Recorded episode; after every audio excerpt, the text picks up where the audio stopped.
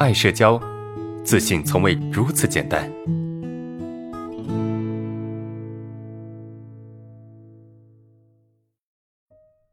第二个问题，我们来看一下啊，网上说中医可以治社恐啊，真的吗？如果真的可以治疗，那还学习这些东西干嘛？喝几副药就好了 啊？这个问题好，这个问题好啊。呃，中医能够治疗社恐吗？啊，这个这个是我第一次听啊，这是我第一次听啊，中医可以治疗社恐。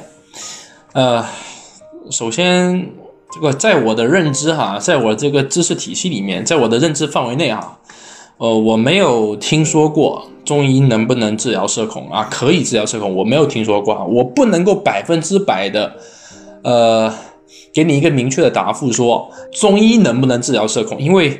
至少我到目前为止哈，我的我所学的这个心理学啊，我的知识体系里面，我的专业里面，呃，确实没有接触到这一块哈，确实没有接触到这一块啊，所以你从我目前所掌握的知识里面，我真的还没有接触到说中医能够解决社恐，但是你也不能完全否定啊，不能百分之百否定，因为对于我们未知的事情啊，对于我们未知的事情，我们不能够就去否定它，对吧？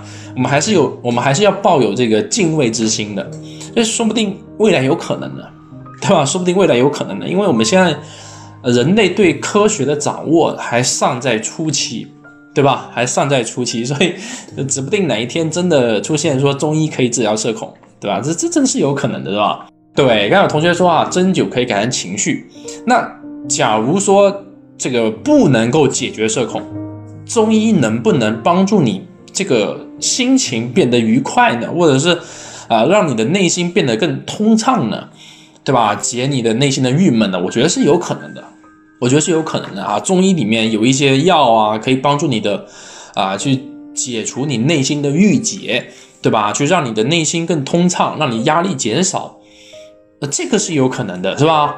让你的压力减少，让你的身心更加的舒畅，这是有可能的，但。